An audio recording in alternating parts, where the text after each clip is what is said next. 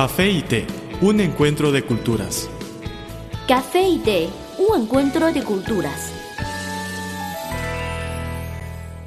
Esto es Café y Té, un encuentro de culturas. Somos Lola y Carmen y con muchísimo placer les reiteramos el saludo. Hoy les platicamos sobre los Haikui, o sea, los jóvenes chinos con experiencias en el extranjero que vuelven a China en búsqueda de trabajo.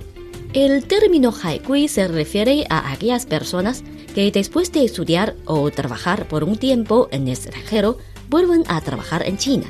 Hai significa ultramar, mientras que Kui quiere decir regresar por ver. Por coincidencia, en chino, la pronunciación haikui es homófona a la de un animal acuático, la tortuga marina. Por eso a veces a estas personas son llamadas tortuga marina de broma.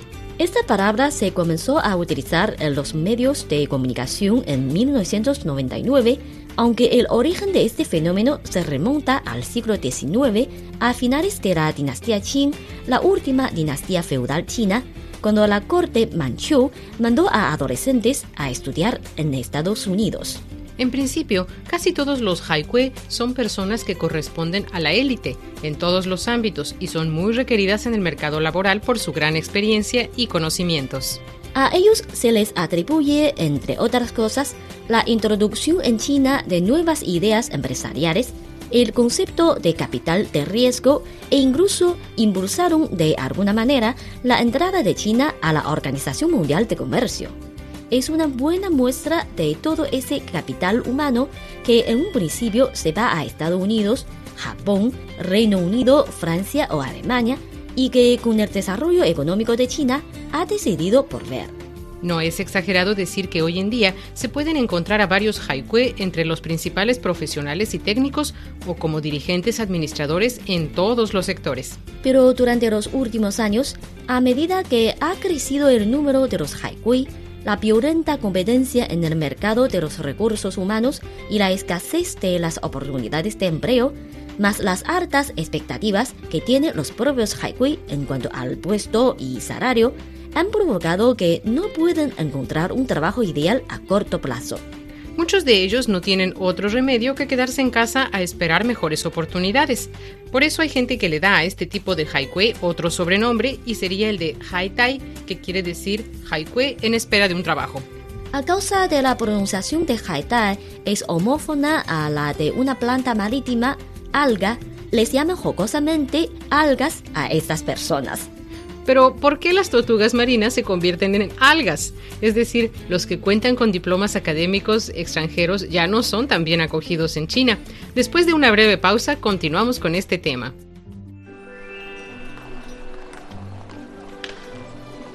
Había una vez una taza de café que rondaba sola por la barra de un restaurante. Pero un día apareció una taza de té y ambos se hicieron amigos. El encuentro de dos culturas se tornó en una mezcla de diversión. ¡Eh, eh! Y conocimiento. Esto es Café y Té, un encuentro de culturas.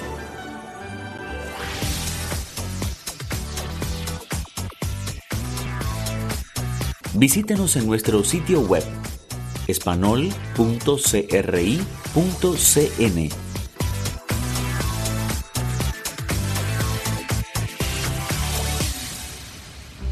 Están sintonizando Café y Té, un encuentro de culturas. Lola y Carmen les reiteramos nuestro agradecimiento por este tiempo en el que nos permite acompañarle, ya sea a través de la onda radial o de internet. Seguimos platicando sobre los haikui en China. Los chinos llaman haikui a los estudiantes formados en el extranjero que vuelven a China a buscar trabajo. Esta expresión está compuesta por dos caracteres, hai, que significa mar o ultramar, y kui, que significa volver hace referencia a los chinos que han estudiado en el extranjero y que después deciden volver a China, donde suelen optar a un mejor puesto de trabajo o incluso abrir sus propias empresas. Esta palabra se comenzó a utilizar en los medios de comunicación en 1999. Aunque el origen de este fenómeno se remonta al siglo XIX, cuando los primeros chinos salieron del país para estudiar en el extranjero, más concretamente en los Estados Unidos. Otro término relacionado con Haikui es Haitai, que son aquellos chinos que han estudiado en el extranjero y que cuando vuelven a China no consiguen encontrar trabajo. Hai significa mar y Tai proviene de la palabra Taiye, que significa en paro o esperar un trabajo, lo cual ya nos explica la situación en la que se encuentran estos jóvenes. Esta expresión en chino suena igual a la palabra alga, una planta marina bien popular en la cocina china que se pronuncia justamente como haitai. Durante mucho tiempo, los haikui eran considerados como élite en la competencia de empleo. Pues, como indicó Julien Herranz de PCI China, una empresa taiwanesa que busca directivos en Beijing para firmas mayormente extranjeras, se nota de lejos quién ha estudiado fuera. Es una cuestión cultural más que académica. Tiene una mente más abierta, más ton de gentes y abren bien el inglés. Así que, ¿qué ha sucedido para que los Haikui, que antes eran los más buscados por las empresas transnacionales y nacionales, así como los departamentos gubernamentales y los organismos sin lucros, se vuelvan Haitai? Según análisis, las razones de su desempleo son, entre otras, sus altas expectativas económicas y la mejora del sistema educativo chino que ha provocado que se acorten las diferencias entre los que han estudiado en el extranjero y los que lo han hecho en China. En nuestra próxima entrega seguiremos discutiendo sobre los Haikui y Haitai en China. El café es una de las bebidas más populares de Occidente. El té es la bebida tradicional de Asia. En la actualidad, podemos degustar en un mismo lugar de sus distintivos sabores. Así como el café y el té, las culturas de Occidente y Oriente tienen sus similitudes y diferencias. En nuestro programa podrá conocer algunos aspectos interesantes que estimularán sus conocimientos. Esto es Café y Té, un encuentro de culturas.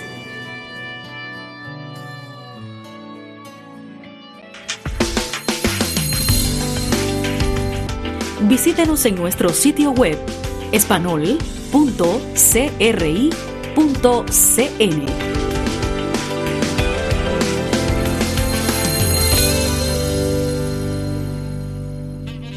Somos Sololari y Carmen González, presentadoras de este su programa Café y Té, un encuentro de culturas. Ya nos acercamos al final del espacio de hoy. Les recordamos que cualquier contenido que prefieren recomendarnos pueden enviárnoslo por email o por correo. O en nuestras redes sociales. En Facebook nos encuentran como Radio Internacional de China y en Twitter síganos como arroba CRI Espanol. Con muchísimo gusto recibiremos sus sugerencias y comentarios. Aquí tienen nuestras vías de contacto.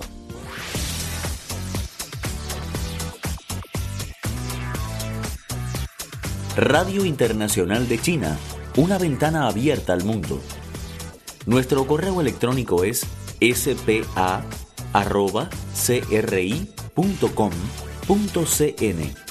o bien puede enviarnos una carta a la siguiente dirección. Departamento de Español, Radio Internacional de China, Avenida Shichinshan 16A, Código Postal 1040, Beijing, República Popular China.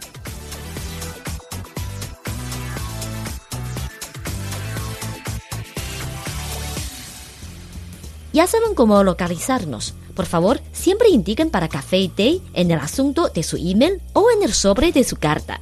Aquí finaliza Café y Té, un encuentro de culturas, un programa hecho especialmente para usted. Desde nuestro estudio se despiden Lola y Carmen. Les esperamos a la próxima entrega. Hasta pronto. Chao.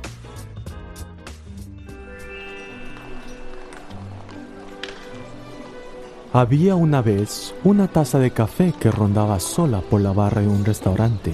Pero un día apareció una taza de té y ambos se hicieron amigos. El encuentro de dos culturas se tornó en una mezcla de diversión. ¡Eh, eh! Y conocimiento. Esto es Café y Té, un encuentro de culturas.